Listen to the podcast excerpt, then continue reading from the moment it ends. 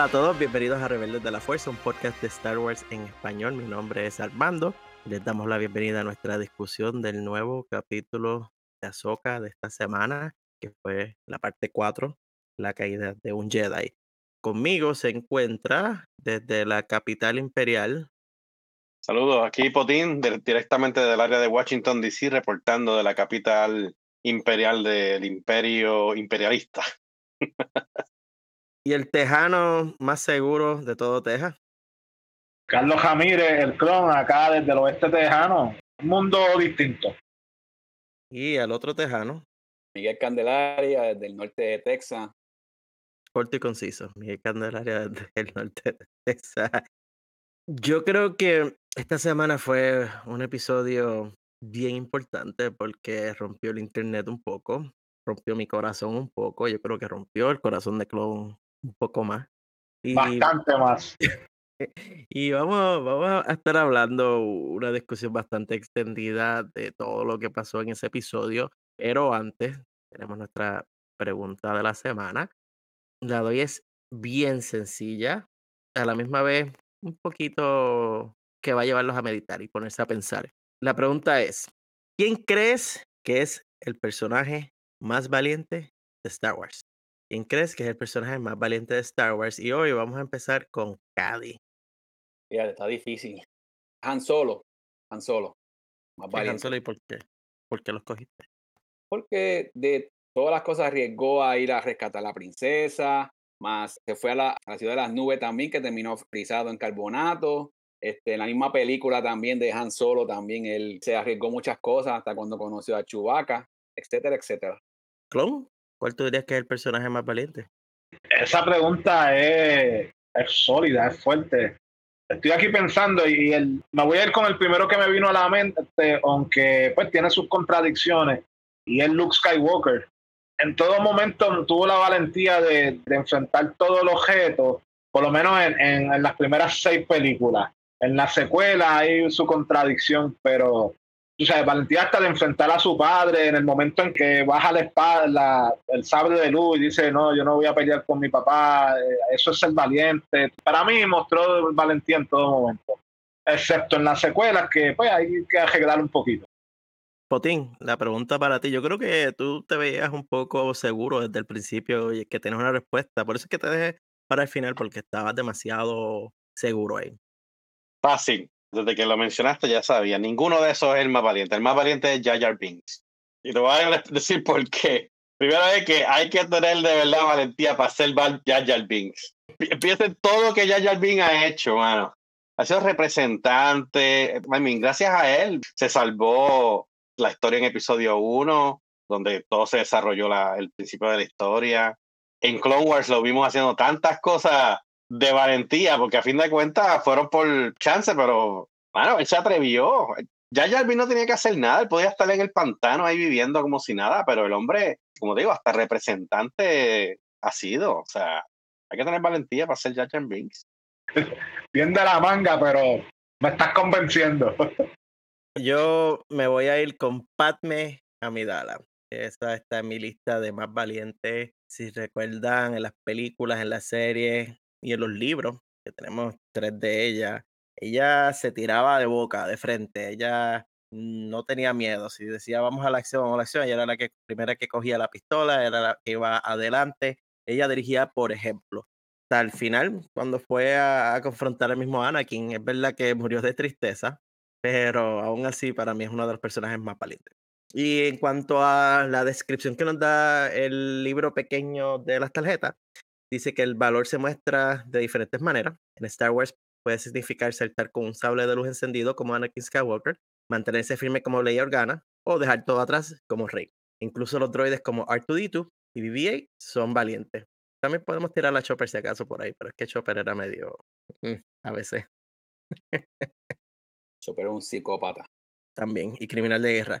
Vamos entonces a, a lo que vinimos. Vamos a hablar un poco de Ahsoka y el cuarto episodio, que la traducción que le dieron, por lo menos en el español de Latinoamérica, para mí estuvo un tanto rara, porque era la caída de un Jedi, pero en inglés es Fallen Jedi. En mi cabeza yo lo había traducido como el Jedi caído, ya caído, no la caída de un Jedi. Eh, aunque literalmente sí hubo la caída de un Jedi, cayó hacia un lugar que le gusta mucho a Clon. Pero en cuanto a, título así de, de caída, eh, creo que sabíamos a quién se refería el título. Cuando yo vi el título al principio del episodio, yo pensaba en mi cabeza que estaban hablando de Bailan o de alguno de ellos. Y después cuando vi el le dije, ah, entiendo, entiendo ahora. Como siempre, vamos primero a un momento de reacciones. La parte de spoiler free, sin hablar de spoilers.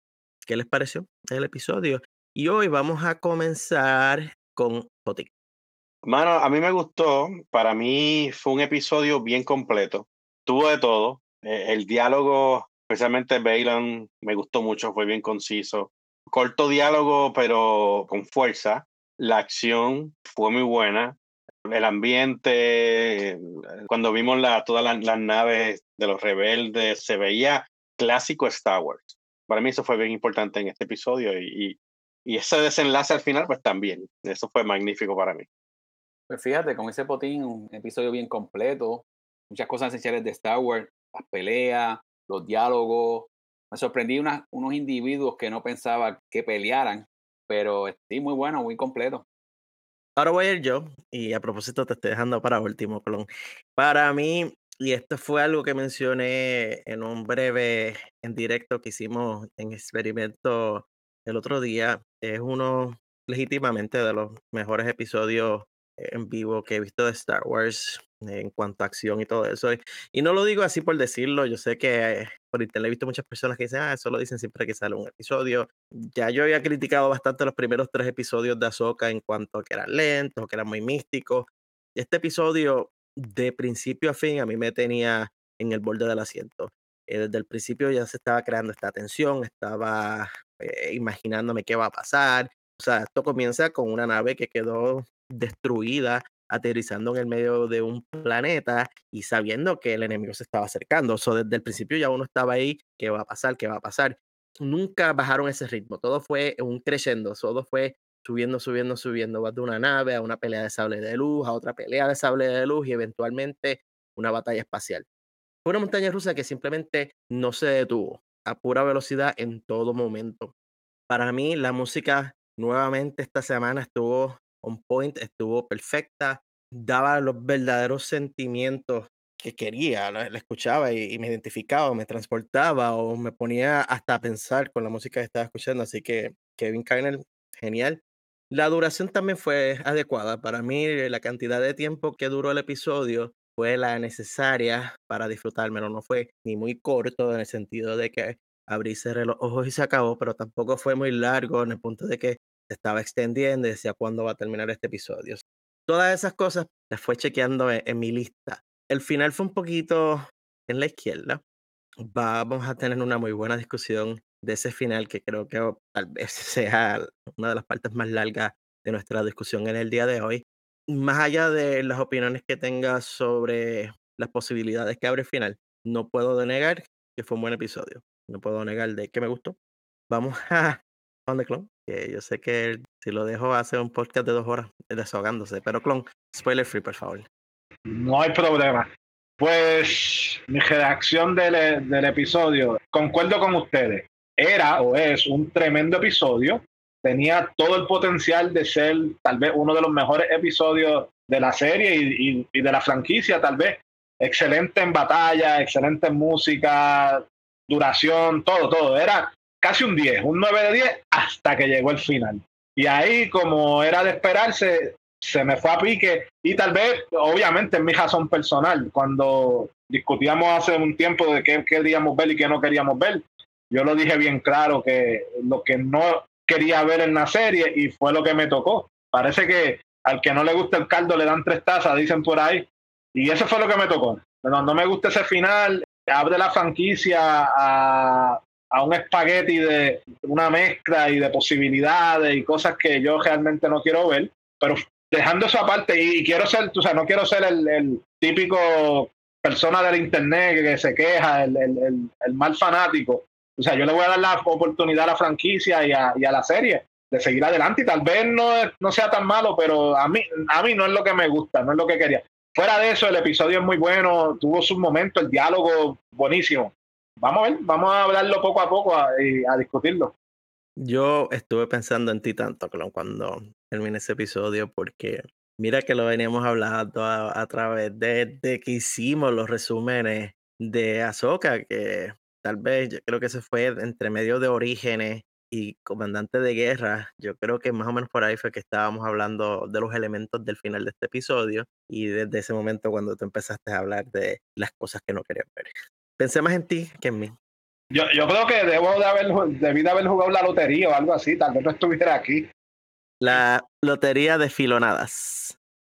Vamos a entrar a la parte de discusión de spoilers.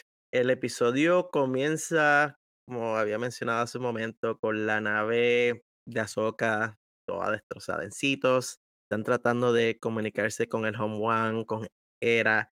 Desde ese momento ya estaba la tensión, como había mencionado. Era, la música ayudó mucho a crear esa tensión y ese sentimiento de que inminentemente había un peligro que se estaba acercando a la nave. Y la única pregunta que yo me hacía en todo momento era dónde está, porque te daban estas tomas de cámara que tú veías como el exterior de la nave, pero a la misma vez era, es un bosque, eso era, no están parados, ya llegaron. Ponen después esa escena con el pobre de Julián, que me dicen que Julián es también Julián, que es la versión alturito del nombre en español. Eso anda por ahí en la redes. Yo no sé, la versión por lo menos que yo escuché de traducida decían Julián, no, Julián.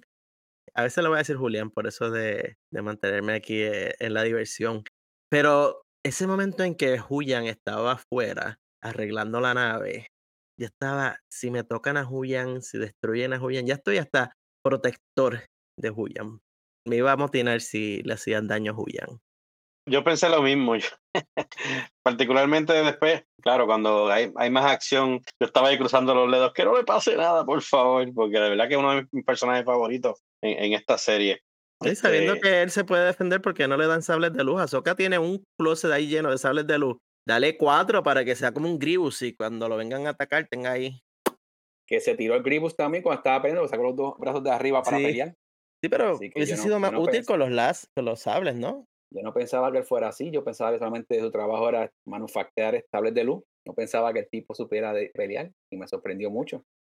Pareció una la, la, película esta de, de, boxeo de robots, en cierta parte. ¿Cuál película de boxeo de robots? Real Steel, la que es con, se me olvida el actor, con el de Wolverine. Wolverine. Ah. Esa misma, eh, no la he visto, no sé cuál es, pero... Wow, tienes que verla, buena. William por lo menos se defendió bien y, y logró sobrevivir. De nuevo, me tenía asustado. Eh, la segunda pregunta que tenía es por qué no le instalan un radio o una manera de comunicarse adentro, porque el tipo estaba siendo atacado, le tapan hasta la boca. Mira, yo con mi Apple Watch le doy un botón y el teléfono mío sale sonando en el otro lado. Él debería tener un botón de pánico interno que si está pasando algo, suena una alarma adentro, porque estaba en tensión cuando le estaban atacando al pobre y él dándole golpes a la máquina que terminó tumbándole la luz para que se dieran cuenta que estaba siendo atacado, pero definitivamente Julián, el milenario droide de los Jedi, necesita que le pongan una, un sistema de pánico, de una alarma. Es verdad que no es Chopper. Yo sé que Chopper hubiese despachado a esos droides en nada. Estás en lo, como, estás incorrecto en eso. Chopper hubiese tomado la, ¿cómo es? la justicia en sus manos y hubiese hecho algo destruirlos o hubiese pegado fuego a todo el bosque o algo, pero él hubiese terminado, hubiese hecho como dice el refrán, quemó la casa para matar la cucaracha o el ratón. Hubiese pegado fuego a todo, a todo el bosque con todo. Definitivo. Luego de eso, parte de eso fue la conversación que tuvo Sabine dentro de la nave con Ahsoka. Y Sabine para mí estaba tratando de dar como un frente valiente, diciendo que no estaba preocupada. Ahsoka comparte con ella una de esas lecciones de vida que es más, yo creo que hasta repitieron varias veces durante el programa de televisión en Clone Wars, porque ella le menciona, a veces tenemos que hacer lo correcto, ignorar nuestros propios deseos. Y me recuerda muchas veces a que ella como Padawan era un poco impulsiva al principio. No hay manera en que ella no a veces se vea reflejada en Sabine y le tiene que dar estas lecciones y a veces Sabine tal vez piensa que es que la están sermoneando sin darse cuenta de que ella lo aprendió a golpe, ella lo aprendió a cantazo, a, la mala. Y en algún momento fue así. Definitivo, Ahsoka habla de, la experiencia. Ella era una que lo aprendió poco a poco, porque si alguien era impulsiva y reaccionaba, y eh, era Ahsoka. De ahí vamos a hablar un poquito de la batalla en el bosque. Ese bosque, para empezar, me daba este sentimiento.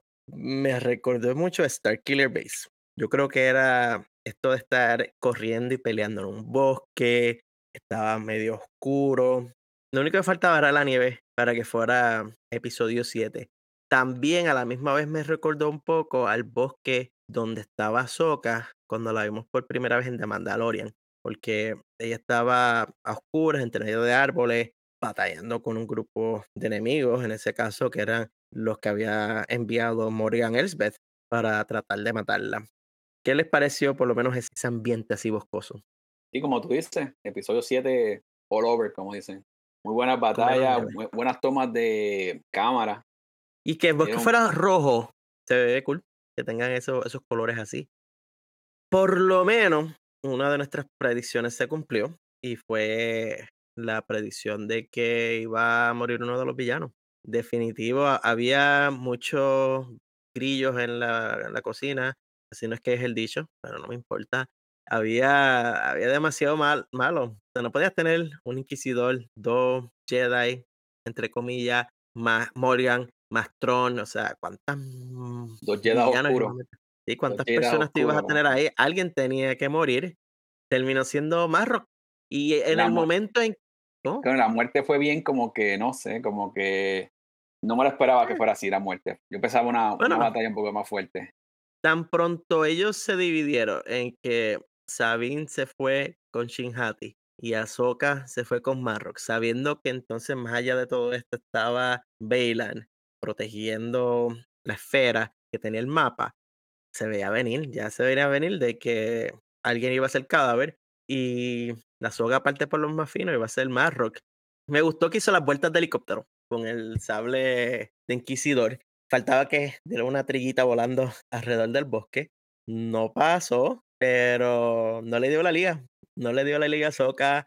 Como dijo Cádiz, fue una pelea rápida, la despacharon en, un momento. Eso es lo que yo estaba pensando. Que lo haga, que haga el helicóptero. No el helicóptero volando, pero por lo menos que lo haga dando vueltas con los. Eso es lo que yo estaba esperando. Yo estaba ahí, que lo haga, que lo haga. Brutal. Se vio brutal. Ah, magnífico. El sonido, el visual, a mí me encantó cuando lo hizo. Es verdad que de ahí a la muerte de él fue nada. Pero fíjate, Ahsoka, y esto es algo que puede confirmar Clon cuando leyó el libro de Ahsoka, ya tiene un historial de despachar a los inquisidores rápido. Lleva de 3-3. Ha matado a ajá, tres inquisidores prácticamente de la misma forma. Le prenden el, el sable en tipo helicóptero, a dos de ellos la caja por la mitad y a este le dio otro corte y ya para afuera.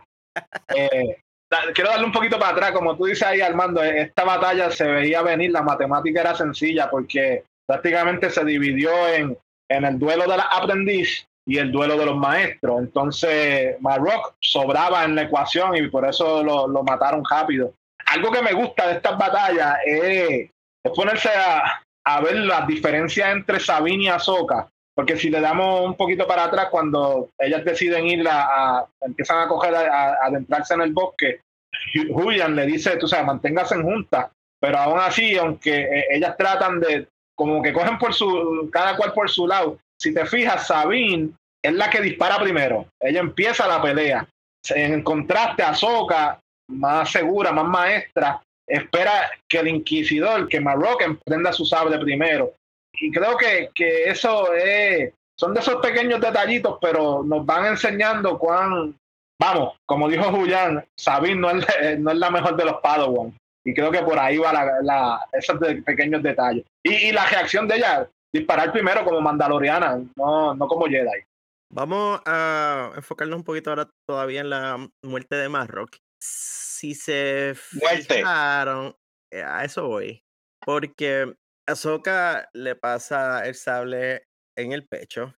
Me gusta que como que el sable de él se queda encendido un rato, aún en la distancia, porque Sabine está en su pelea con Chihati y tú ves el sable de Marrock encendido y él estaba como que trancado, como que se quedó paralizado.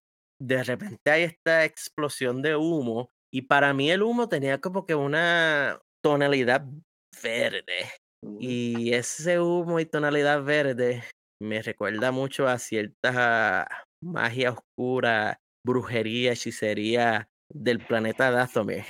Hace Eh, sentido. la- huele a, la- a las hermanas de la noche por completo, sin duda. Lo que me hace pensar entonces, ¿Marrock estaba vivo o Marrock simplemente era un cadáver de inquisidor que ella resucitó? Porque ellas tienen esa habilidad de resucitar personas. Lo vimos en la serie de Clone Wars, lo vimos en Jedi Fallen Order. So, no es algo nuevo. Marrock puede ser un cadáver, puede ser un fantasma, pero ¿sabes lo que no es? Starkiller. Yes. Se cayeron todas las teorías. Eso es lo más que me gusta. O esa tampoco. Que no-. No, no, no fue ni Starkiller, ni esta, ni Jason Sindula, ni Quinlan Boss, ni Mace Windu, ni Paris Hilton. Bueno, ni pero, Charlie Coffey, pero ni es que Armando Kanan, todo el mundo tenía, bueno, a lo mejor Kanan, ¿verdad? El cadáver de Kanan. nunca sabe porque lo vimos que cayó allí, pero no sabemos si lo reviven otra vez o eso fue una como una cortina de humo para poder hacer Fíjate, cosa. Oye, Hay- hay un cortina de humo, episodio- hubo, hubo humo. Pero fíjate, hay un episodio en Rebels que eso pasa con Ezra, que salen los espíritus y tratan de apoderarse del cuerpo. Y, se, eh, y yo creo que es algo así. Puede ser tal vez uno de esos fantasmas que se apodera de un cuerpo y ¡pam! Bueno, no necesariamente un fantasma, pero que quedan poseídos y controlados por ellos. era- Exacto, un eh, espíritu, whatever. Sí, porque el, el episodio que tú mencionas fue el que Ezra y Sabine quedaron poseídos porque era donde estuvo Maul, creo que fue el episodio donde introdujeron el sable oscuro, si no me equivoco. Porque Sí, es verdad. fue, que lo sacaron. Hay que Eh, saber lo coge. queda esa pregunta, ¿verdad? Y si vemos el póster de promoción, está Marrock ahí. Para mí me parece interesante de que hayan matado al personaje, pero aún así todavía lo estén promocionando. A mí no me sorprendería si de la nada, espérate, Marrock. Lo puedes reciclar. Vivo. Bueno, que si eres un zombie, te puedes reciclar todo, pues, un montón de veces. Me alegras que ya nos tomamos finalmente un break de estar todos los días leyendo teorías absurdas de la identidad de Marrock y ya por lo menos pasamos la página en cuanto a eso. Los que nos siguen en las redes sociales por lo menos notaron lo en serio que nos tomamos ese tema con nuestras teorías absurdas de Marrock. Pero vamos entonces a la pelea de los Padawan. Cuando digo la pelea de los Padawan, eso es para alegrar mucho a Potín, porque yo sé que él le encanta que yo diga que Sabine Ren es una Padawan. Pues tenés Padawan número uno Sabine versus Padawan número dos Shinhati. Me gustó, y es algo que yo espero que a Potín también le haya gustado, que Sabine principalmente batalló con armas regulares. Y fue cuando se puso difícil la cosa, cuando la tenían ahí en el piso, que sacó entonces el sable de luz de Ezra. Pero principalmente ella comenzó con su armadura completa, saca las pistolas y empieza a disparar. Eso para mí indicó completamente su lado de, de Mandaloriana, de que, mira, esto es tu fortaleza, tú juegas a tu fuerte, que fue tal vez lo que ella falló en su primera batalla con Shinhati. Su primera batalla con Shinhati, ella se fue directa a fissurear de que soy más Jedi que tú y sacas tu sable y yo saco un sable, pero ella no tenía su armadura puesta en aquel momento. Aquí ella fue como Dios manda. Eso sí, no le dio la liga, por lo menos en batalla de sable de luz, pero al fin vimos la escena de la mano extendida que tanto furor causó, le subió la presión a Putin muchísimas veces, porque en todos los trailers nos ponen ahí así extendida, con Shin diciendo, ah, tú no tienes ningún tipo de poder. Vimos la semana anterior la taza y decíamos, aquí es que es el momento de la taza, se va a dar la hora, y ella extendió la, el brazo, y Shin hace como que se mueve, ella como que mira para el lado, como que esperando, es como si yo fuera a darle un puño a Potín, y Potín como que se cubre, pero no pasó nada. Me encantó el momento en que entonces ella cierra como que el puño y le dispara con una de sus armas de Mandaloriana. Yo grité, me encantó el hit and switch que hicieron. Pero lo de Chin Totalmente de también, acuerdo. lo de Chin también fue como que ella pensaba que venía un objeto detrás de ella a golpearla o algo. También. Pero sí, cuando sacó el arma de, Ma- de Mandaloriana, dije, wow. No, y le salió el tiro por la culata porque dice, no tienes ningún tipo de poder. Y, y fue la manera de saber decirlo, a mí no me hace falta ningún tipo de poder, yo soy mandaloriana. Fue un buen truco, de verdad. Exacto. Como la engañó. de decir, así mismo es. ¿Mm? Pero me encantó verla con el uniforme de Mandaloriana. De verdad, No, no solamente verla. con el uniforme, usándolo a su máximo potencial. Y porque también cuando, más atrás, si vamos un poquito atrás, cuando estaban este, peleando con los droides cerca de la nave, también el Beskar, un objeto esencial en la pelea porque ella deflectó unos cuantos tiros con el Beskar. Que vimos al estilo como cuando está peleando Din Djarin. Puede hacer un acercamiento diferente porque tiene el Beskar. O te encuentras, tú que tenías tus reservas con Sabine, viendo esta pelea, ¿te hace sentir un tantito mejor?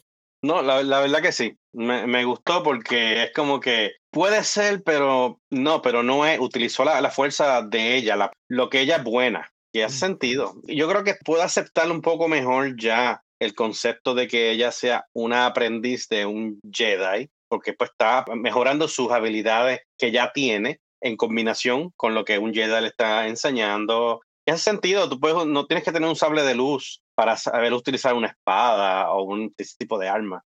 Lo estoy aceptando mucho mejor y yo estoy muy contento con Sabine. Mucha gente no está contenta, vamos a hablar un poquito más adelante, pero yo estoy súper bien con Sabine en este episodio completo, la verdad. Todavía para mí sigue siendo la Mandaloriana a tope. Estoy de acuerdo. Clon, cuéntame, ¿tú, eh, ¿qué te pareció Sabine y esa batalla en el bosque? Ah, a mí me gustó la batalla, la batalla estuvo buena, eh, como dijo eh, Cady eh, hace buen uso de, de, su armamento mandaloriano, o sea, el Beskar para bloquear y todo. Pero fíjate, en esa batalla hay un momento en que el director o el quien haga las decisiones pues lo pensó bien. Y él donde se ve el casco cuando el casco está en el piso. Hay una toma que como que enfocan en el casco en el piso. Y para mí eso como que me recordó cuando discutíamos en, en el lote malo aquel episodio donde estaban los cascos en el piso como que que hay una transacción, algo hay ahí con esa imagen donde, no sé, como que yo le vi una, una referencia al casco estar en el piso, a como que hay una transición en ella, no, no sé. Fíjate, también una cosa que me está como que me está chocando un poco entre la Sabine caricatura y la Sabine de ahora es que en la serie ella es más usuaria del casco. Ella como que es un poquito más tímida para quitarse el casco. En la serie la vemos mucho, casi todo el tiempo con el casco puesto. Aquí como que de la nada fue lo suerte y se olvida el casco rápido. Fíjate, en parte, ¿verdad? esto soy yo presumiendo. A veces han habido muchas críticas en cuanto a, por ejemplo, Pedro Pascal en esta temporada. Yo creo que él ni siquiera fue al set. Todo fue por la voz. Y Katie Sackhoff por lo menos le dieron una excusa para quitarse el casco diciendo tú caminas por ambos lados. Y le da más humanidad al personaje. Eh, en cuanto a Sabine per se, a mí me gusta que le den humanidad porque si ella fuera, vamos a suponer, una filosofía como la almera, sería bien difícil identificarse con ella o sentir compasión con las cosas que ella está pasando, especialmente los sentimientos que ella tuvo en este episodio, que fueron una gama de sentimientos que fue terrible, de dolor, se aprovecharon de ella, la utilizaron. Ya mismo vamos a entrar más en detalle con esto, pero es buen adelantando, te estás adelantando. Sí, sí, sí. Voy a hablar con el productor del podcast. Vamos entonces a hablar de Bailan y Morgan. Que de hecho, yo sé que Clon le gusta hacer los chipeos y en pareja, estos dos harían una buena pareja, Clon. Podría ser, lo voy a pensar. una Jedi, digo, un Jedi y una hermana de la noche. Sería como la tercera vez que pasa, pero. Como que pasó en Fallen Order y también eh, Jedi Survivor. no, es Will Boss y Sash Venture.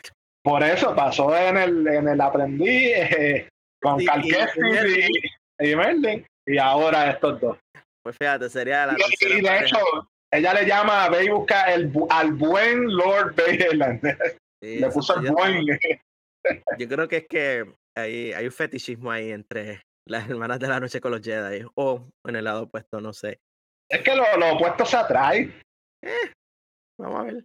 Bella y Morgan están en el círculo luego de enviar a, a Hati y a Marrock a encontrar a los Jedi. Ellos tienen una conversación que a mí me pareció bien interesante porque Morgan le menciona a él, hay un rastro de temor en tu voz, a lo cual Bailan responde, es experiencia. Experiencia. Duro del saque.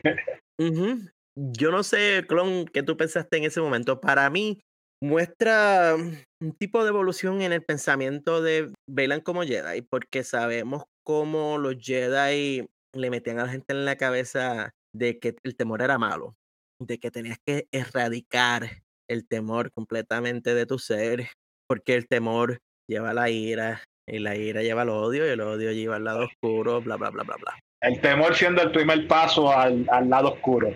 Uh no tiene miedo a, admitirlo. No, y con esa frase a mí mm, me explotó la cabeza porque dije, bueno, dame por favor la historia de, background de Bailan, qué cosas él pasó, que, cuáles son las experiencias que lo han llevado al punto de decir eso. Y, se está convirtiendo en un personaje que me está gustando.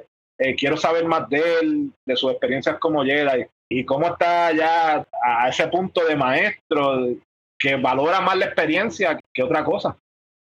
Yo lo veo hasta de manera de que él, él es el perfecto Jedi, en el sentido de las experiencias que ha tenido, porque los Jedi cuando no hay guerra, no tienen ese tipo de experiencia, él ha pasado todo lo que ha pasado y ser de los pocos que ha sobrevivido, sobrevivió a la Orden 66 y todo lo que ocurrió, que contribuye a su experiencia, porque ya él ahora como que básicamente no confía en ese rito de los Jedi, no necesariamente el perfecto Jedi, pero en el sentido de un usuario de la fuerza, yo lo veo que tiene experiencia de ambos lados y, eso le, lo convierte en, definitivamente alguien de, experiencia que se ve en el diálogo. Y vamos a hablar un poquito más adelante cuando la batalla con Ahsoka, pero una de las cosas que más me gustó de este episodio es el, diálogo de él, lo conciso que es, las cosas que dice. No es que está hablando un diálogo largo, son unas cosas cortas y, esto es un buen ejemplo. Y es bien preciso que dice, wow, te quedas como que... Y, y también él, tiene que haber sido bien inteligente, inteligente porque si de ver, el hombre está casi anciano, ha durado bastante, tiene canas que peinar y todas esas cosas y tiene experiencia, que además de haber sobrevivido la de 66, también quién sabe los inquisidores o quién sabe quién más estaba buscándolo. Se puede decir que lo hizo bien, es una persona adulta y ya está en alta edad. Sí, porque él no fue un inquisidor, o por lo menos yo tengo la impresión de que él no fue inquisidor. Él tuvo que haber pasado tanto la experiencia de la Orden 66 como la persecución y sobrevivir todo eso, yo he leído muchísimos comentarios con los cuales me identifico, que es la, la pena que todo el mundo tiene, en el sentido de que ya a Ray Stevenson no lo vamos a tener para tener material adicional y poder explorar este personaje, por lo menos en el medio visual de la televisión. Tenemos la oportunidad de que hayan libros, de que hayan cómics, pero Ray Stevenson está haciendo un trabajo, o hizo un trabajo tan excepcional en la serie como el personaje, que hace que eso multiplique el dolor de saber que él como, ¿verdad? como actor no va a estar disponible para esto. Hay la posibilidad de que el personaje de él no sobreviva, pero conociendo Star Wars, el hecho de que un personaje no sobreviva a esta serie no significa que no lo puedan traer a una serie anterior. So, es como, como ustedes dijeron, es un personaje que es un villano, pero todo el mundo se ha hecho fanático de él. Yo creo que... Pero también podemos, en cuestión al actor, no vemos la parte adulta, pero podemos ver flashback del pasado cuando era más joven y eso, que pueden usar otra persona que sea el personaje también. No, sí, definitivo pueden ser ricas, así como hicieron con Anakin, o como han hecho con otros anteriormente de, de la versión joven. Igual de que si vamos a suponer hicieran eh, la historia de Tarkin de juvenil, no necesitan usar la imagen del actor que estuvo después. Queda esa posibilidad. La cuestión es que Ray Stevenson hizo un trabajo tan fuerte que es bien difícil de sustituir. No es lo mismo Han Solo Harrison Ford que Han Solo el otro chamaco, se me olvidó el nombre, aunque hizo un buen el trabajo. bobo ese. No, él hizo, un buen trabajo, él hizo un buen trabajo. Lo que pasa es que Harrison Ford son unos zapatos bien grandes. Bien grandes los zapatos, ahí estamos de acuerdo. Todo entonces ah, relacionado en cuanto a los cálculos que los droides de Morian están haciendo para obtener las coordenadas, fue lo que dijimos la semana pasada. Y es que Bailan recuerda a ella, para esta clase de salto, si sus cálculos se desvían en lo más mínimo, nos perderemos en la profundidad del vacío. Que eso es lo que estaba diciendo, de que ese es el tipo de salto que si tú te desvías un poquito, vas a terminar en medio de la nada. Es como ver estos documentales de los viajes a la luna, que a veces dan un poco miedo, que dicen si falla algo, porque ellos dependen de que cuando va la nave hacia la luna, de que la gravedad de la luna los agarre y puedan dar vueltas, pero si fallan a la gravedad de la luna y lo siguen por ahí. Hasta cuando entraban en la atmósfera también, que un, un pequeño error también se quemaban. Exacto. La atmósfera es el mismo concepto. En este caso, estás disparando hacia otra galaxia que si te desvías por un poquito, uno es donde vas a terminar. Morgan, al comentario ese, le contesta, tienes que tener fe. Y nuevamente la contestación de Bailan on point. Fe, hace largo tiempo que la perdí.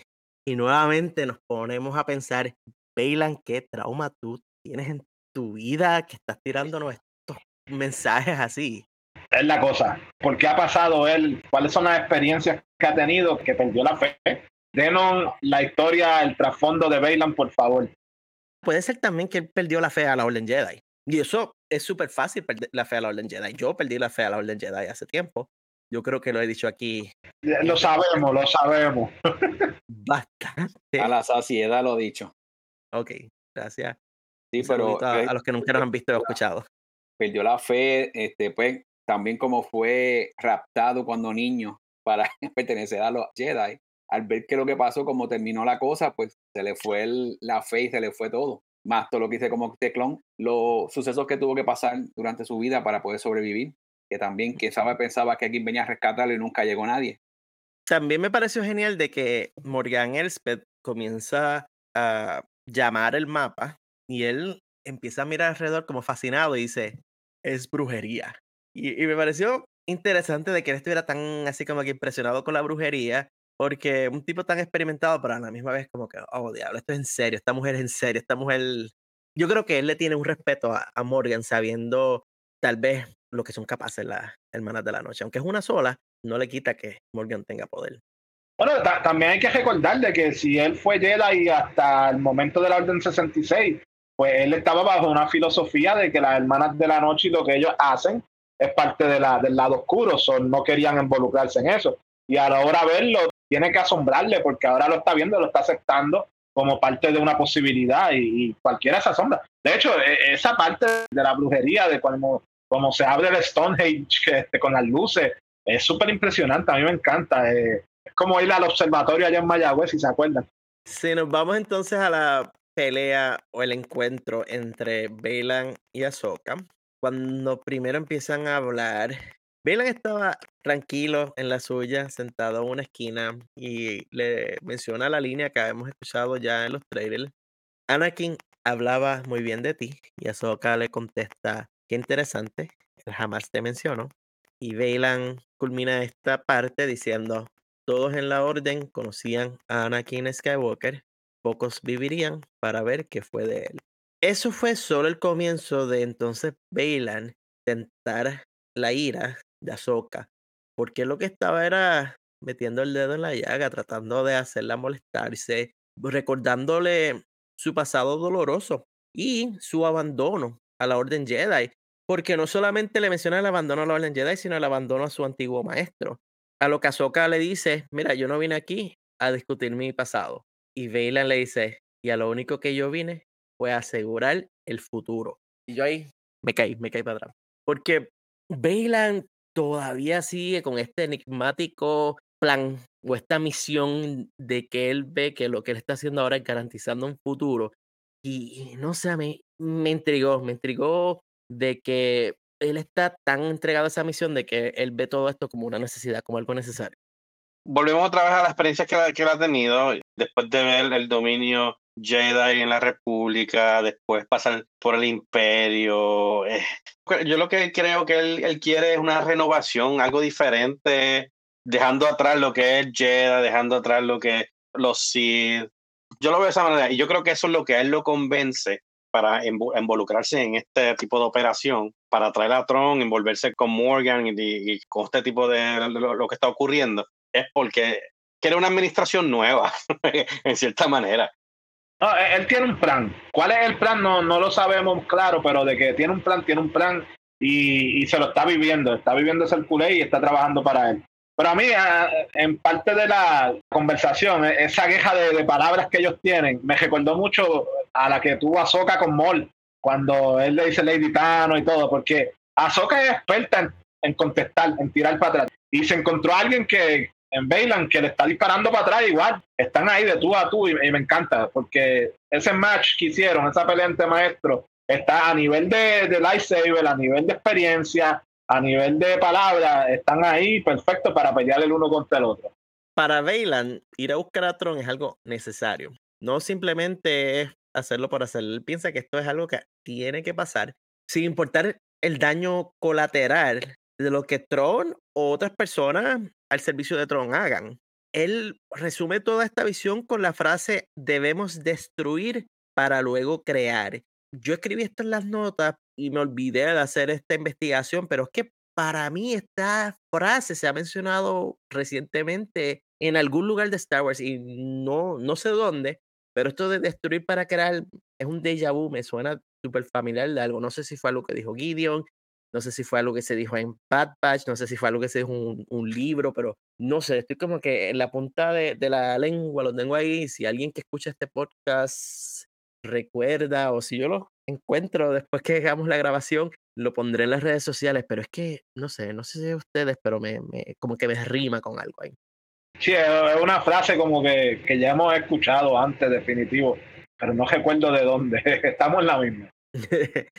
Cuando ambos se paran de frente para tener su batalla de sables de luz, es tan obvio los diferentes estilos de pelea, porque tan solo con mirar cómo ellos están parados, el pose que tienen, tienes a, a Bailan, es como un pose bien recto, con el sable agarrado con ambas manos como de lado, mientras que Ahsoka tiene un flow más, e, es más fluido, Ahsoka, por cierto, a través del episodio tiene diferentes formas, diferentes estilos de agarrar su sable de luz. Y de hecho, la mayor parte del episodio ella pelea con un solo sable de luz. Eh, creo que Claude me mencionó por aquí que hubo una parte al principio que usó dos, pero el resto del episodio fue un solo sable de luz. Y cuando peleó con los robots al principio, la, la, nave. Y yo no soy experto en artes de sables de luz.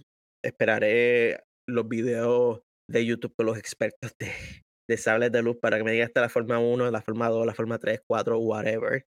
Yo lo único es que visualmente noté que son diferentes. No son teras casi, ¿verdad, Clon? Sí, no es teras casi, no. Pero me, me pareció bien que, que, tuvieran ese encuentro y que nos demostraran eso. Algo, y esto tal vez es percepción mía, tal vez mis ojos están viendo lo que yo quiero ver y no lo que es realidad. Pero los sables de Velan y de Shin se ven como que más rojos. Para mí que el primer episodio era tirando para naranja y ya aquí están rojos. Yo lo digo así porque el proceso de sangrar un, un cristal Kyber mm, no es algo que hayamos visto mucho. Como mencionamos ahora en Jedi Survivor, el villano principal sangra un cristal Kyber en nuestras caras y es una de las pocas veces que, o de hecho, animado visualmente es la única vez que hemos visto eso. Yo tal vez estoy inventándome cosas o viendo cosas o como les dije, viendo lo que yo quiero ver, pero para mí es casi una transición de el principio donde ellos estaban ahí casi casi en el borde de la oscuridad hasta este episodio ya estoy full, mira, mi cristal está sufriendo conmigo. No sé, eso soy yo aquí a lo mejor inventando cosas, pero algo que sí me llamó la atención fue que Bailan le dijo a Ahsoka, tu legado como el de tu maestro es uno de muerte y destrucción. Y ahí fue que yo como que me quedé paralizado y, y, decía, ¿por qué él dice eso? Hay algo que no sabemos. Y hay una parte de una conversación que hubo luego, que tiene que ver con Sabine, que tal vez ya era un poquito ese blanco, pero sin hablar de esa otra parte, a mí me, me impactó escuchar eso, porque sabemos que de todas las personas, muerte y destrucción no son cosas que uno asocia con Ahsoka.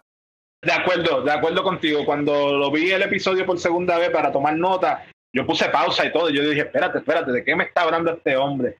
Si Ahsoka siempre ha sido la, la Ahsoka buena, ella no mató a los clones, pidió que lo pusieran en Stone las la pistolas, siempre ayudó al prójimo.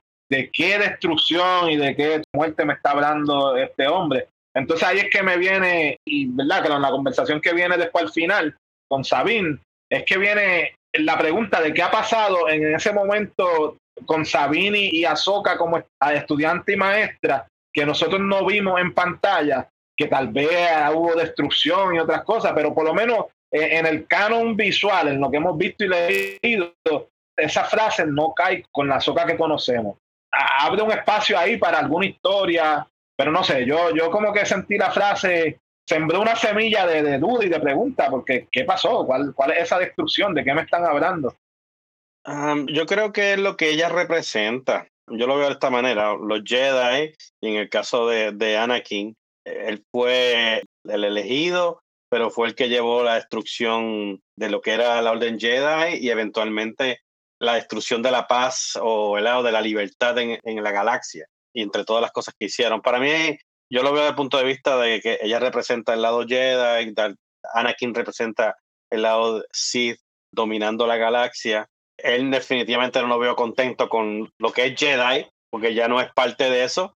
No sé. So, para ti ella carga la, los mejores de su maestro.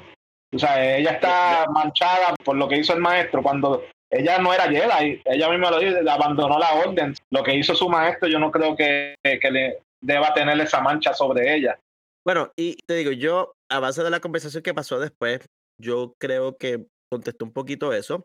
Ahora, en cuanto al punto de Potín, si recordamos Clone Wars, eh, uno de los episodios que hablamos en el camino a Soca, aquí en el podcast, eh, recuerdan aquellos habitantes de aquel poblado que le señalaron a ellos, ustedes los Jedi, que se hacen llamar los guardianes de la paz, lo que traen con ustedes es guerra y muerte. Eso, si lo pones desde ese punto de vista, tal vez puedes decir, mira, lo que representaba la Orden Jedi, lo que representaba, vamos a suponer, esta gente llegando así como guerrero durante las guerras clones. Sin embargo, yo creo que eso no es a lo que él se refería, pero ya mismo vamos a ese punto y lo debatimos un poquito más en su momento. Sí, me parece que ahí es más personal porque él dice tu legado, tú sabes, de ella como persona y de, y de Anakin, no de la orden como tal.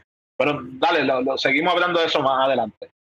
Vamos a la promesa de Sabine. Y promesa lo escribí entre comillas porque Ahsoka le menciona, habrá que tomar una difícil decisión. Si no logramos viajar en busca de Ezra, nadie debe hacerlo la intensidad en que Ahsoka dijo eso, de que es mejor perder a Ezra para siempre que dejar que Tron regrese, eso de ese absoluto fue tan diferente.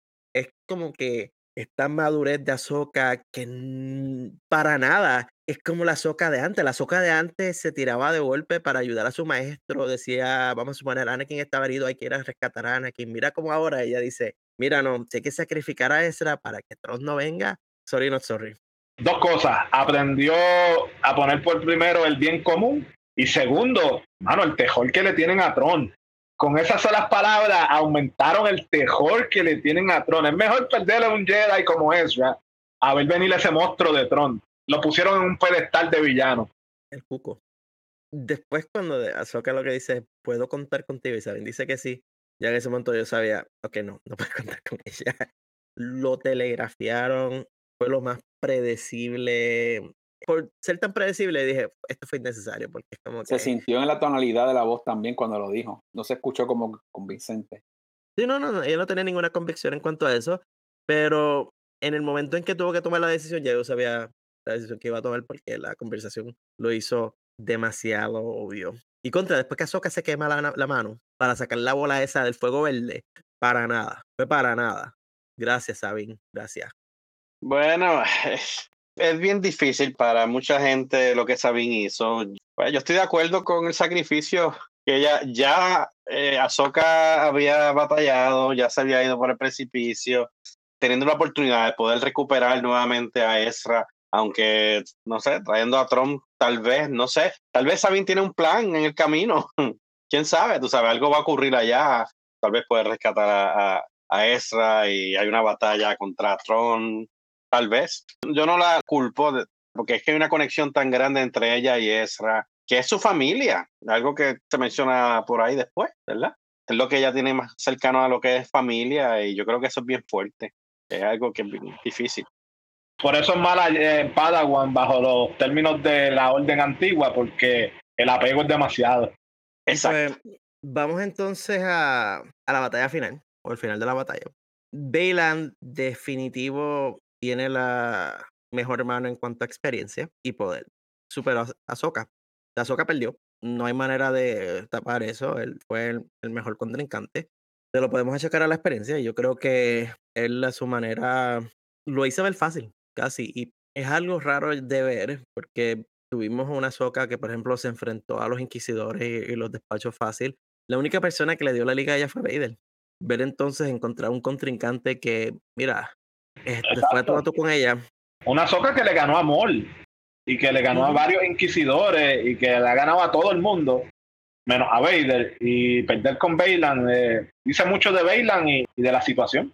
No, me pareció también genial que cuando ella ve a Shin Hati llegar, ella piensa lo peor. La levanta así con la fuerza y la tira contra una pared y es todo como que de molestia, de lo voy a, a destruir. Que fue tal vez hasta un poco hacia el lado oscuro. Sí, Sí, por un momento yo pensaba que le estaba haciendo el force choke, de que la estaba ahorcando, pero no, fue simplemente lanzarla en contra de, de la pared. Pero aún así, definitivo, sentimientos que no asociaríamos normalmente con los Jedi, porque eso fue una reacción de molestia. Poco después de eso, el golpetazo y Ahsoka conoce la gravedad. Es su serie y es el cuarto episodio de la serie. No es como que yo pensaba que iba a morir, tal vez yo pensaba que iba a nadar, pero eso lo retomamos pronto. Vamos a donde Bailan, porque él cuando llega a Sabine, como buen usuario del lado oscuro de la fuerza, le empieza a comer la cabeza a Sabine. Porque Sabine coge la pistola, la pone hacia la esfera, y Bailan es como que, altanero, destruyela. Eso es lo que haría ella, eso es lo que haría Soka. Y después le dice, pero tú, tú no eres igual a ella. Y, y mano, es que tú puedes ver en la cara de Sabine, porque hasta el pelo de ella está como que ni siquiera está peinada, está por todos lados, está angustiada. Bailan cierra los ojos, parece como si le estuviera leyendo los pensamientos, que es similar a lo que hizo Vader cuando tuvo esa pelea con Luke al final en episodio 6, que él le dice, tú tienes una hermana, porque se lo lee de la cabeza, pero en este caso lee la relación con Ezra, que es una relación casi de hermanos también. Le faltó el de tus emociones te traicionan. Tienes una hermana. No tuvo que decirlo, fue lo que pasó. Las, las emociones de ella la traicionaron. Es la cosa. Pero ese momento de meditación de él, de cerrar los ojos, a mí me encantó. Porque después nosotros vemos tal vez en las secuelas que los Ren podía leer las mentes, pero los Ren tiene que ser más físico y más en cuanto a dolor. Él simplemente se paró allí, meditó un momento y ¡pa! le tengo aquí en mis manos. Y la manipuló. La manipuló tan sencillo con decirle, toda la familia que te queda. Y eso, cuando él dijo toda la familia que te queda, ahí fue el momento en que fue la primera pausa. Y luego es el bombazo, porque fue un bombazo que mm, no quiero decir que pasó por completo en desapercibido, pero el final de este episodio le quitó tanto oxígeno al resto del episodio, que no es algo que yo he visto comentado mucho en las redes sociales, tal vez en el mainstream. Yo sé que hay muchos podcasts en inglés y en español y en cuanto idioma hay por ahí, tal vez lo han hablado. Yo he escuchado como tres o cuatro podcasts y no lo he escuchado todavía. Pero el detalle es que él dice, tu familia murió en Mandalore porque tu maestra no confió en ti. ¿Y qué fue lo que pasó en Mandalore? Porque cuando terminó Rebels o cerca del final de Rebels, la última vez que vimos al clan Ren, la familia estaba viva. El clan Ren se unió entonces a Bocatán Chris para juntos entonces tomar control de Mandalore porque el imperio estaba allí dominando. So, sabemos que ellos estaban vivos. Conocimos al madre, la padre y la familia de ella. Parece que ninguno de ellos sobrevivió a la purga de Mandalore. Parece que el clan Ren está borrado del mapa, pero también parece que Ahsoka tuvo que ver algo ahí con eso. Y que entonces nos lleva a aquel comentario de tu legado es uno de destrucción y muerte. ¿Qué fue lo que pasó en la purga de Mandalore o en algún otro momento en Mandalore? Que entonces destruyó por completo la relación que tenían ellas dos. O sea, ahí empezamos a ver un poco de por qué las cosas estaban tan mal cuando empezó la serie. Pero es un blanco que está bien vacío y que solamente ahora tenemos esa oración. Quién sabe fue también que, acuérdate, cuando eh, al final de Rebels ellos fueron a buscar a Sabine para combatir con el Imperio en la OTAN. Quién sabe, Sabine quería volver a Mandalore, ayudar a su familia y, y Ahsoka dijo que no por su entrenamiento de Jedi. Y quién sabe, por eso fue que a Baylor le tira eso en la cara, como quien dice. Por tratar de ser Jedi, abandonaste a tu familia y tu familia murió. Y después tu maestra te abandonó. Oye, ahora es Miguel Filoni, no te equivoques. Me gusta, vas por buen camino día. Podría ser algo, algo así tiene que haber pasado, porque definitivo, esas palabras de, de legado de muerte y destrucción y después atarlo con la muerte de la familia Ren en Mandalore, tiene que ser, es la única explicación. Pero el blanco, como tú dices, Armando, es grande en, en cuanto a este tema. Fíjate, Cady trae un punto que yo no había pensado. Tal vez todo tiene que ver con esta cuestión de los apegos y de que, mira, tenemos una batalla aquí enfrente de nosotros, estamos en una misión, deja de pensar en lo que está pasando en Mandalore. ¿Qué es lo que harían los Jedi? Pues los Jedi abandonaban su familia y olvídate de lo que está pasando ahora. A lo mejor la puso en el mismo punto que pusieron a Grogu, que le dijeron, escoge aquí uno, o eres mandaloriano o eres Jedi. Y si ahora Sabine le hicieron lo mismo.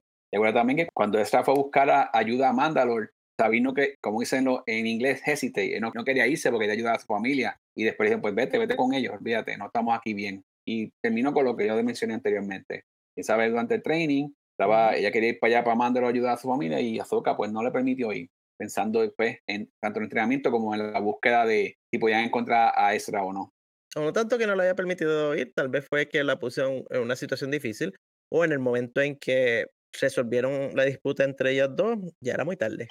Me gusta porque es una relación fuerte de, esa separación, eh, incluyendo Mandalore, la familia, tal vez una, una posición que ella tuvo que tomar de decidir, sea lo que sea, que tal vez lo veremos en cómic o lo que sea en otro medio, nos confirma de que fue una razón grande y podemos ver por qué esa separación de ellas dos en todos los sentidos, física y, como maestro y, aprendiz. Me, gusta por qué.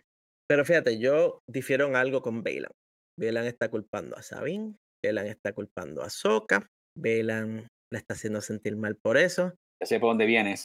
Pero la culpa de lo que pasó con la familia de Sabine es de la persona que dijo sí, hacia se te ve. Dilo, dilo. Esto es culpa de Boca Tan Cris. Ahí está, ahí está. ¿Y acaso Bailan lo que tenía que decirle a Saben era, fue tu culpa porque tú le diste el sable oscuro. Tú le ¡Ah! entregaste en la mano el sable a Bocatán Cris y te fuiste de Mándalo y dejaste a tu familia con esa mujer que no era de liar. Y ahora el sable oscuro no existe y tu familia está muerta y maldice a Dios y muérete. Wow, eso es una novela completa ahí, me gusta. Imprima, vamos a imprimirla rápido. bíblico, bíblico.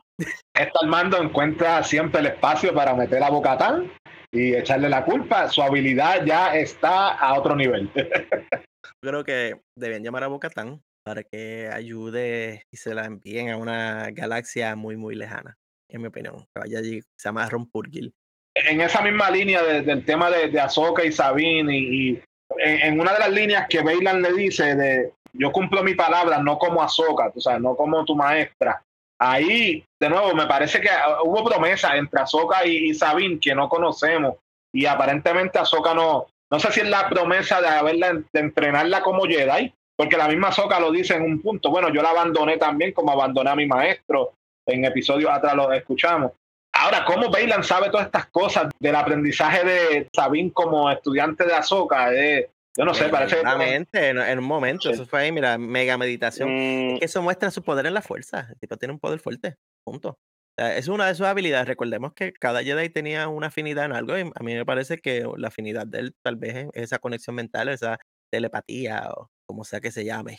Pero me, gusta que él no es un, un Sith total, porque él no es Sith. Por eso, exacto, Si ves una filosofía y él no sigue esa filosofía así. Claro. Pero si acaso, él es un Jedi con tendencias al lado oscuro. Me gusta porque tiene, en cierta manera, tiene ética. Eh, ¿Verdad? Porque la parte de que cumple lo que dijo, lo que sea. no, no por eso. Este él es un semi, o sea, él es un Jedi que, vamos, un poco más y viene el almera y dice, él camina a lo mejor de los dos mundos. Tú sabes que, yo, yo, no, en ningún momento, yo dudé de su palabra cuando, cuando estaba hablando con Sabin. No sé, había como que algo como en la, cuando él estaba hablando que no se sentía que él iba a hacer algo. Como decía, el hombre está diciendo la verdad, hay que confiar en él. No es un Sith, no es un Jedi completo, pero es una persona que tiene palabra. Parece que le, le buscó lo bueno a los dos mundos para hacer sus propias conclusiones él da esa aura de esa aura de, respeto, de hombre de palabra y, dice, no, no, yo cumplo lo que digo. Incluso cuando Shinhati, porque él, Sabine le entrega la esfera, Shinhati lo primero que hace es ahorcarla, que trata de matarla con el Force Show, que la música estuvo brutal, la cara de Sabine transformada y, haciendo eso yo, ah, aquí quedó Sabine. Y él dice, no, no, no, yo soy una persona de, de palabra. También es otra cosa, o sea, no van a matar a Sabine en el cuarto episodio. Bueno, si esto fuera Game of Thrones, sí, la mataban en el cuarto episodio, pero esto es Star Wars, esto no es Game of Thrones. Se la llevaron y eso en parte comenzó a contestar también la pregunta que tuvimos la semana pasada, que era si ellos utilizan el ojo de Sion para ir a la otra galaxia, como Ahsoka y Sabine van a llegar a la otra galaxia, que empezamos a, creo que fue Cady que dijo que pueden hacer como Han Solo, que se pegó hacia la nave. Aquí nos contestaron la mitad de la pregunta. ¿Cómo saben va a llegar? Pues prisionera de ellos, se la llevaron. ¿Cómo Azoka va a llegar? Son otros 20 Creo que cómo va a llegar. yo creo que vimos cómo va a llegar. También esa pregunta no las contestaron. So, vamos a hablar de, de Era. Doña Era, sin duda, la mejor general de la Nueva República. Sabíamos que se iba a pasar las órdenes por donde no, le da el sol, porque en el episodio pasado lo dijimos, como si que el comité este del Senado, como si lo que le dijera Don Siono a ella la fuera a detener. Y vimos que cogió y no solamente se fue ella, se llevó un escuadrón de X-Wing con ella.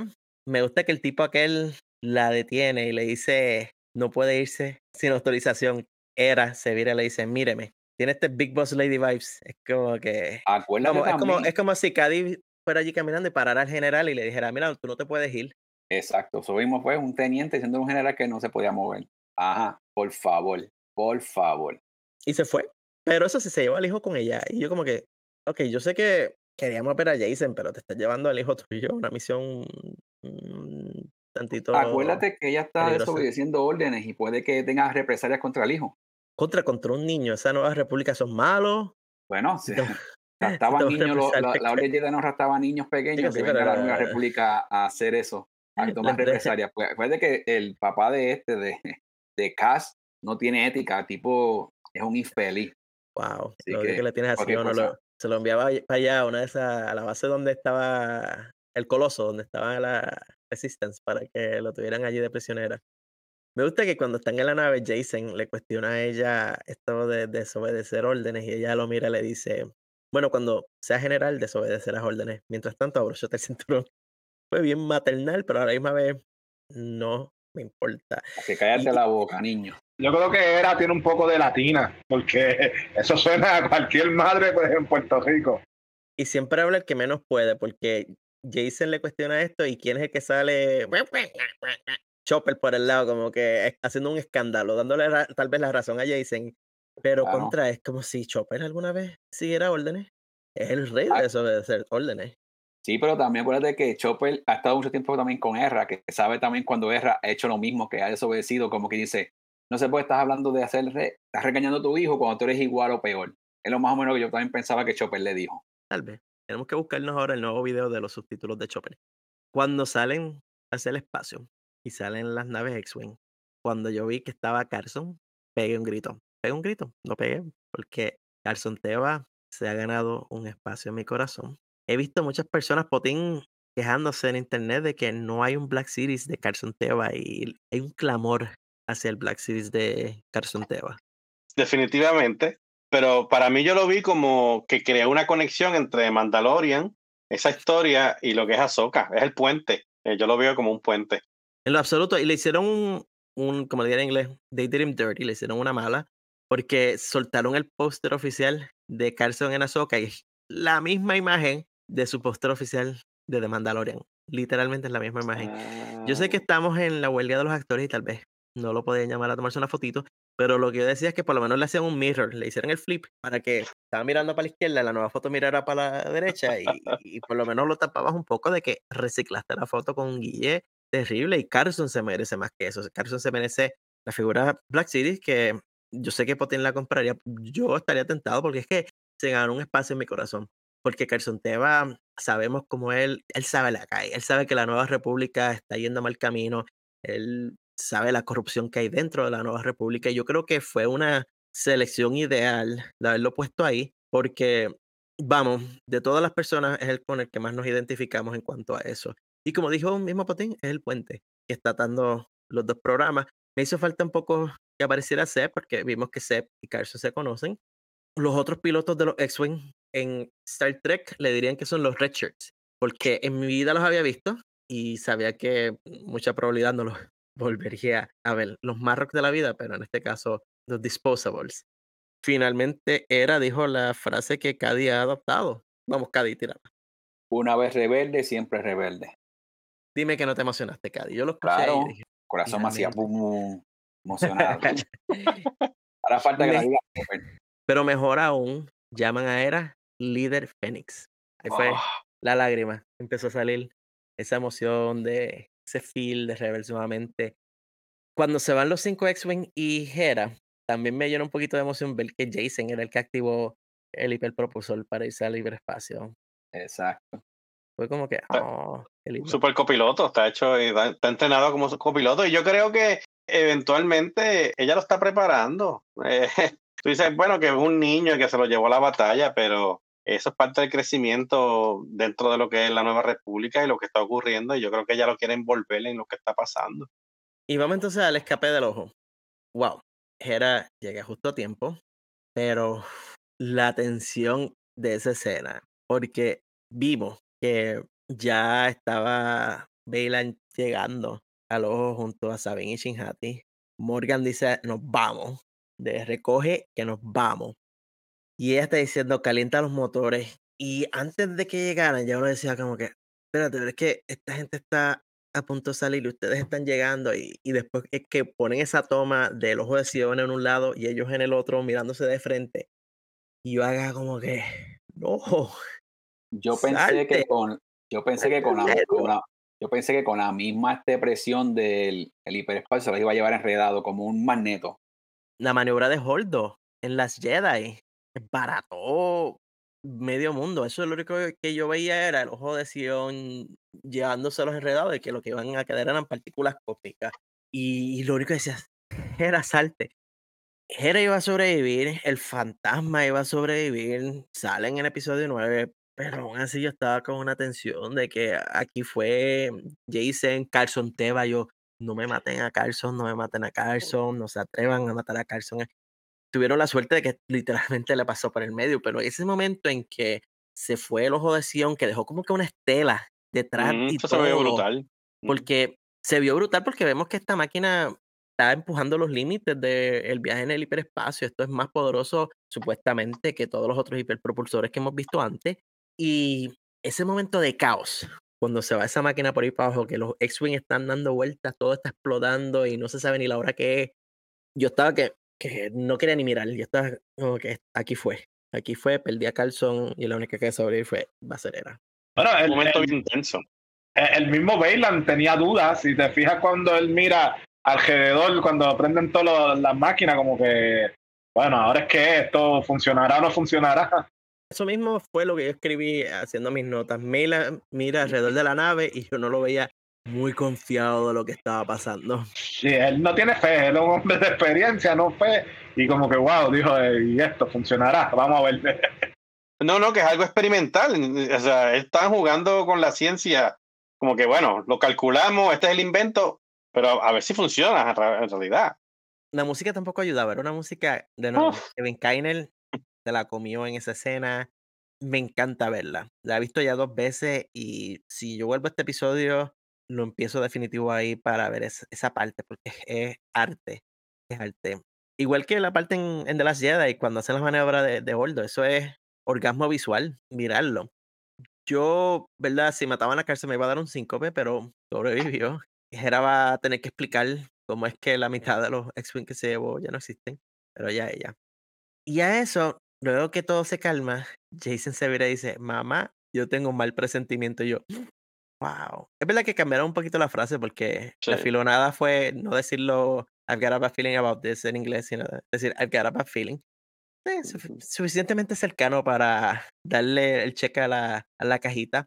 Es un hint a que el- la sensibilidad de la fuerza de él, de Jason, de que él ya está sintiendo las cosas de la fuerza. Él sabe de que, o él siente lo que haya pasado va a cambiar todo. Fíjate, cuando vi el, episodio ni pensé en eso. Ahora que lo dices que ¡cachín! prendió el cerebro, sí. Un posible gina a su a la sensibilidad a la fuerza de, de tal padre, tal astilla. Potín, ¿nos das permiso a que Jason sea Padawan? Definitivamente, claro. eh, hello. Él es un legacy, así como las universidades Harvard y todo eso. Él, él tiene misión de, lega- de legado.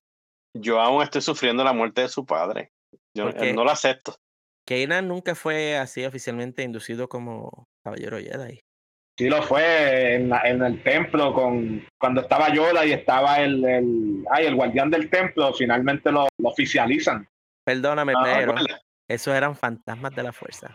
Bueno, pero tú sabes que aquí fantasma, Adura, eso es tan Cuenta, válido como tan Eso válido puede como los tan válido como los estudios libres de Luke Skywalker. No, pero si el templo acepta, es parte de la fuerza. Eso no cuenta nada. No cuenta para nada. Él, Ah, nunca se graduó. Es más, Luke Skywalker es más Jedi que Kanan Jarrus.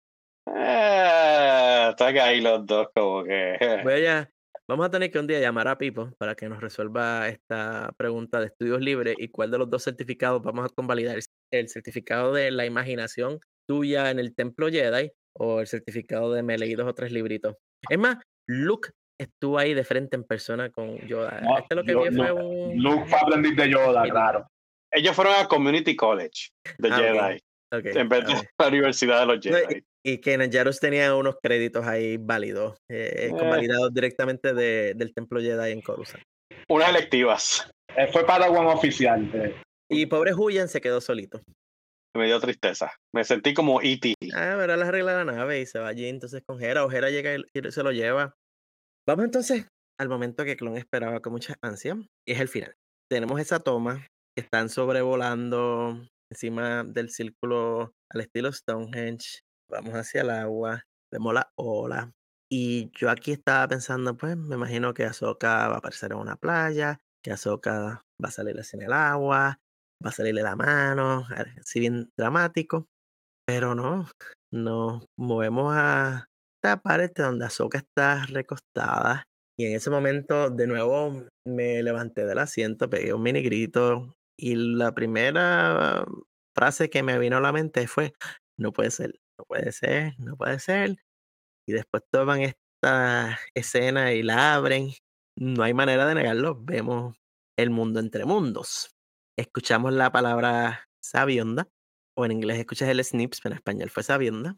Y pues lo que nos quedaba era ver entonces a Don Anakin Skywalker, que fue la bomba del episodio, el secreto menos secreto de Hollywood en este caso, porque la gente ya va anunciándolo. Eh, dentro de mi tarjeta de bingo, yo no tenía que fuera el Anakin Mundo entre Mundo. Yo tenía el Anakin holograma, tal vez el Anakin fantasma brillante de la fuerza, pero el Anakin físico en el mundo entre mundos no la tenía ahí. Está vestido de la misma manera de la última vez que ellos dos se vieron. Me dejó con muchas preguntas esa escena. Por ejemplo, cómo Anakin llegó ahí. Porque ¿verdad? el mundo entre mundos, hemos mencionado antes, es este lugar donde el tiempo y el espacio se doblan. El mismo Filoni ha dicho que en el mundo entre mundos todo está ocurriendo a la misma vez.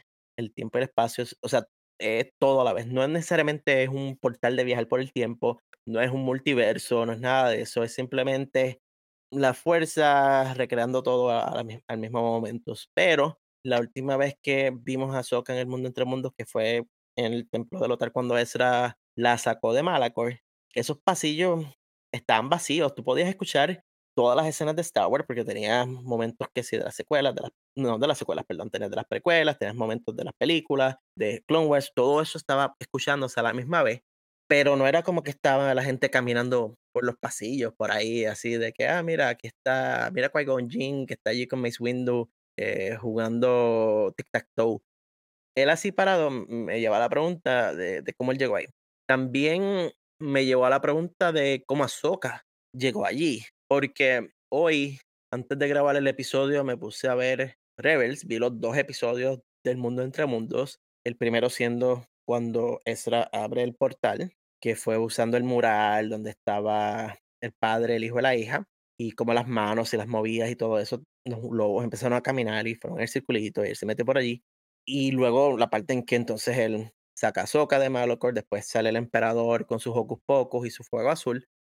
El abrir el portal no fue tampoco algo muy fácil, o sea, Ezra tuvo que resolver este Acertijo. acertijo exacto para que entonces se abriera el portal. Lo que me lleva a pensar de que no fue que Ahsoka abrió el portal, sino que alguien la aló hacia el mundo entre mundos de la misma manera en que Ezra la aló a ella.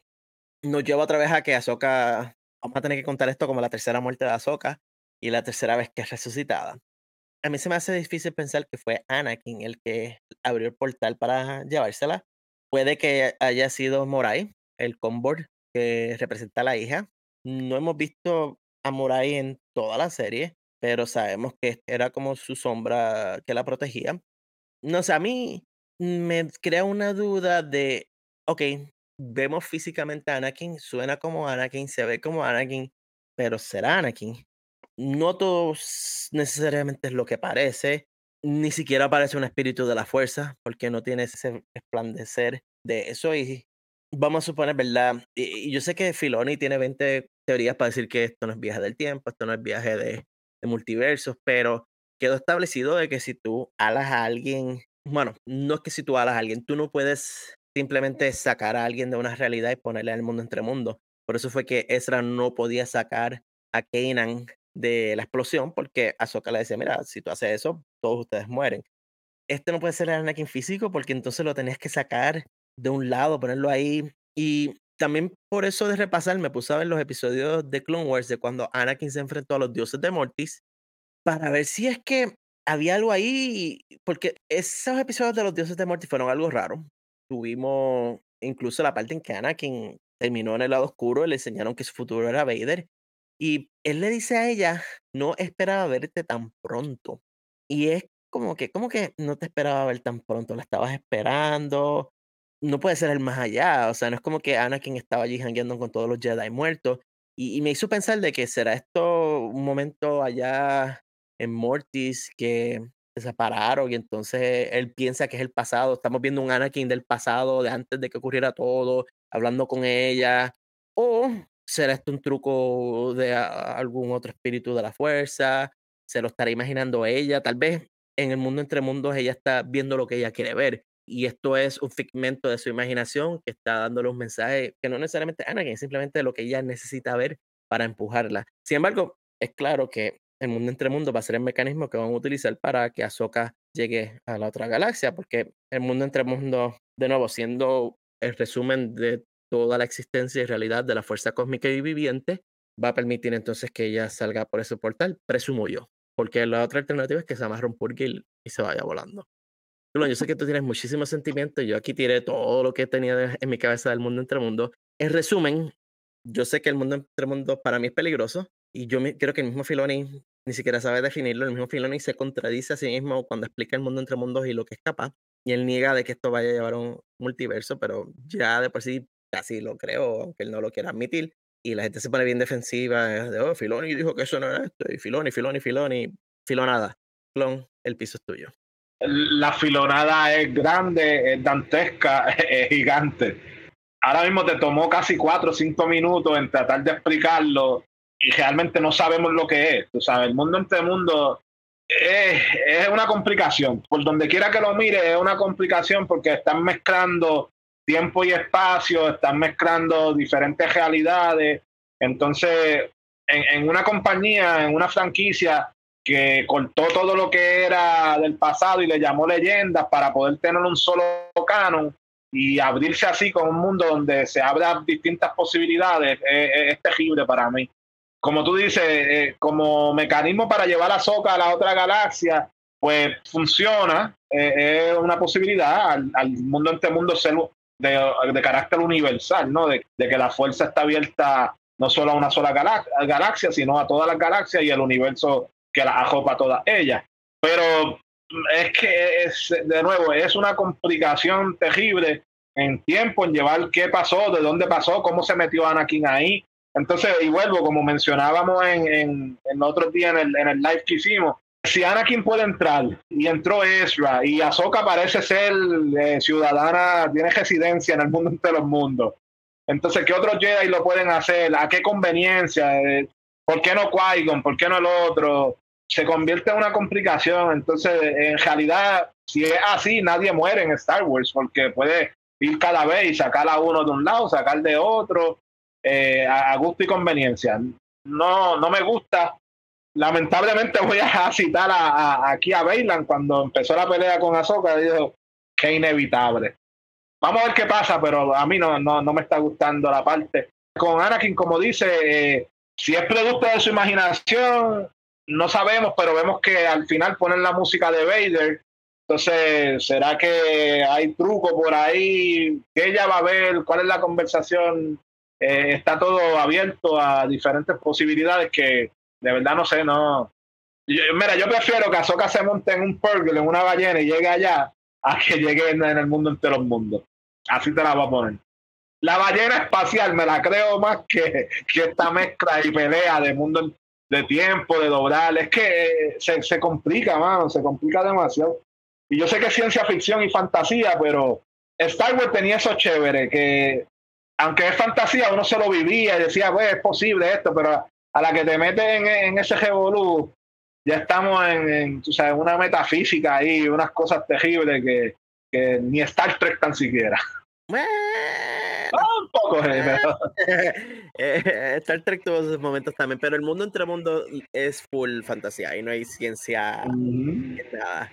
Potín, vamos, eh, tíranos ahí. Está, yo sé que estás loco por hablar, se te nota. Yo estoy como Filioni.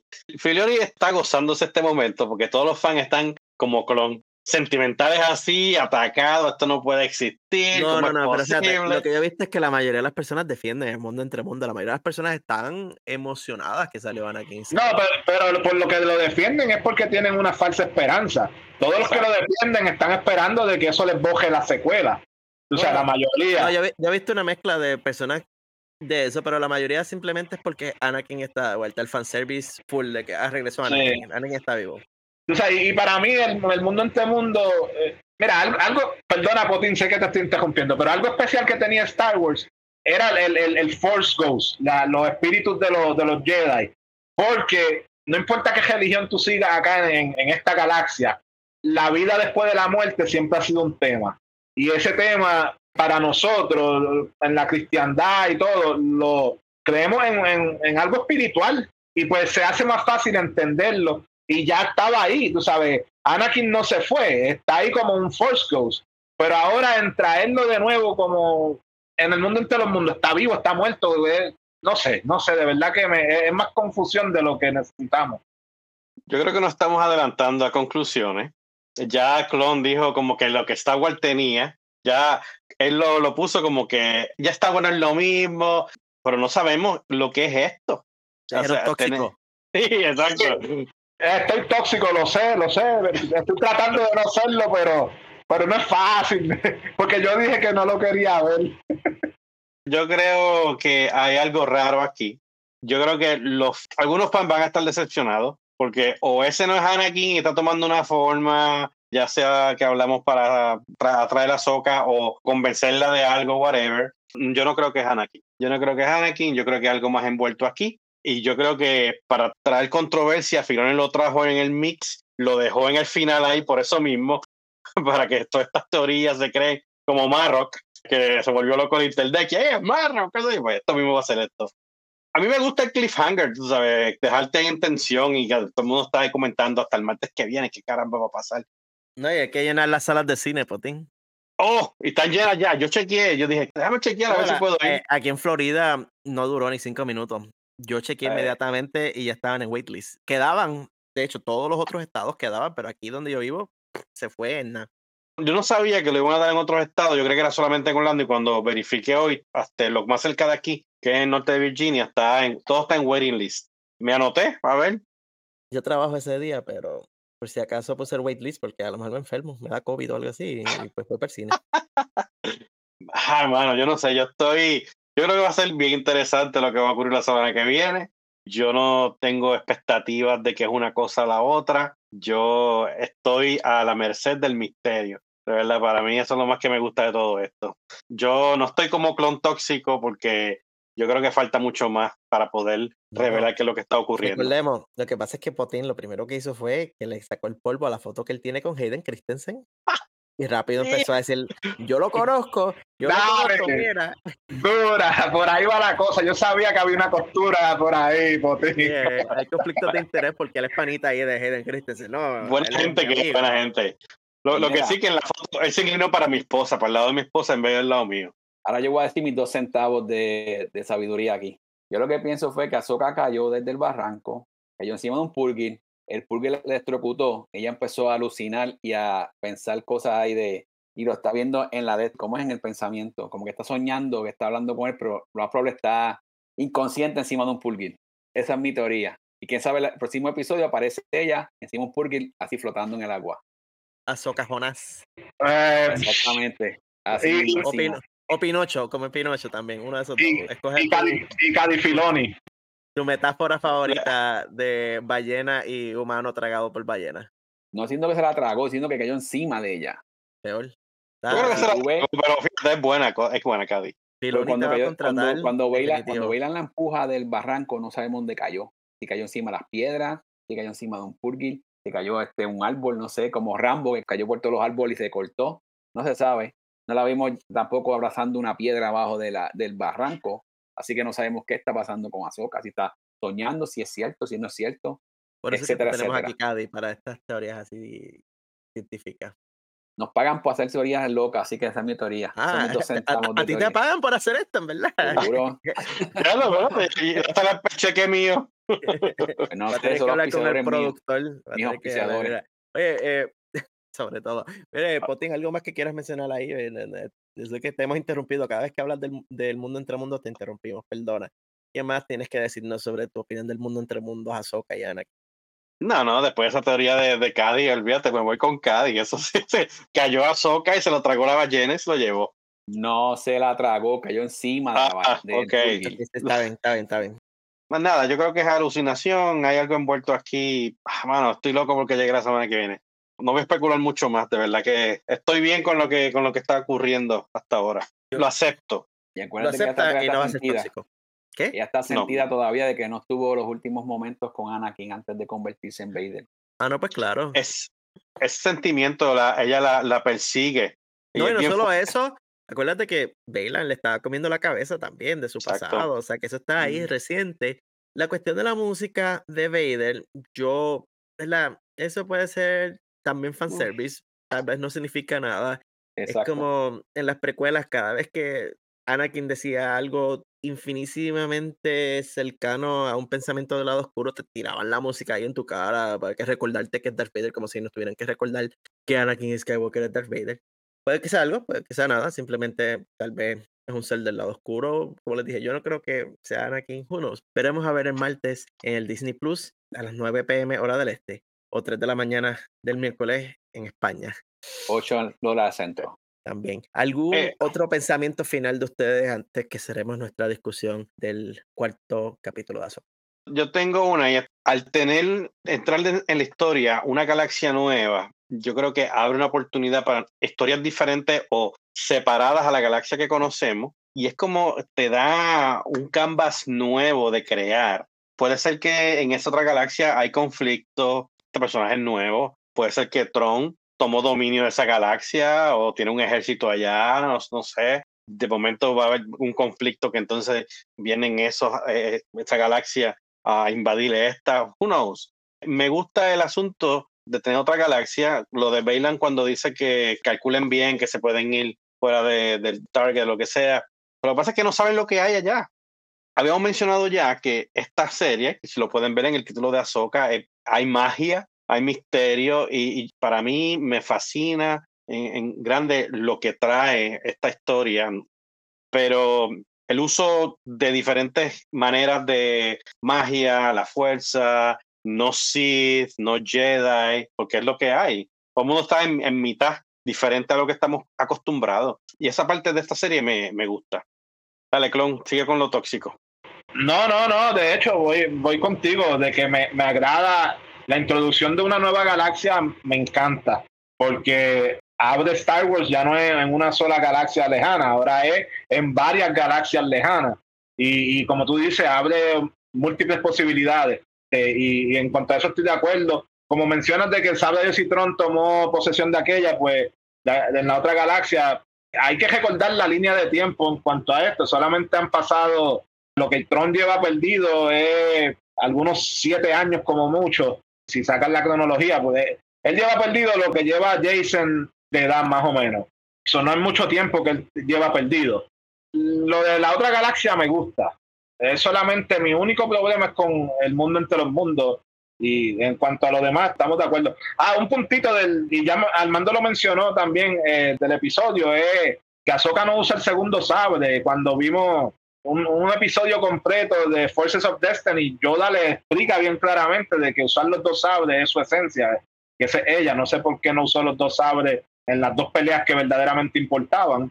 Pero nada, eso es solamente pequeños migajas, detallitos. Pero buen, buen episodio. De, de nuevo, aún con mis quejas del mundo entre los es tremendo episodio.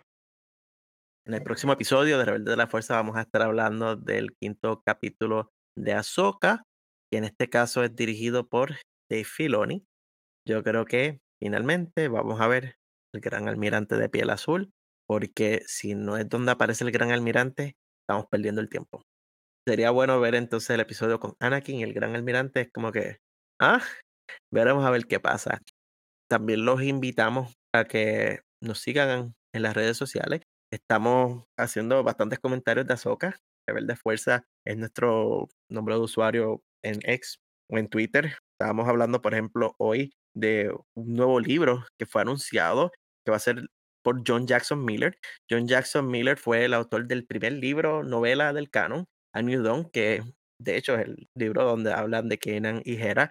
Y en este caso se llama La Fuerza Viviente y es un año antes de episodio 1 y va a hablar de algo que ocurre con el Consejo Jedi completo. No tenemos tiempo ahora para estar hablando o especulando sobre este libro en el podcast, es algo que sale en el próximo año, el 2024, pero créanme que vamos a estar bien pendientes de esto y, y no puedo esperar a leer este libro, se ve brutal. De nuevo, los invitamos a que busquen las notas del episodio, ahí van a encontrar las redes sociales de nosotros y también las redes sociales del podcast. Y no se olviden suscribirse al podcast en su servicio de preferencia, sea Apple, sea Spotify, sea Evox, sea Pandora, Amazon, el que sea. Si les gustó el episodio, apreciamos que nos dejen una reseña, cinco estrellas, nos ayuda a que otras personas puedan encontrar el podcast y se unan a nuestra familia rebelde. Les agradecemos entonces que nos hayan escuchado aquí en Rebeldes de la Fuerza.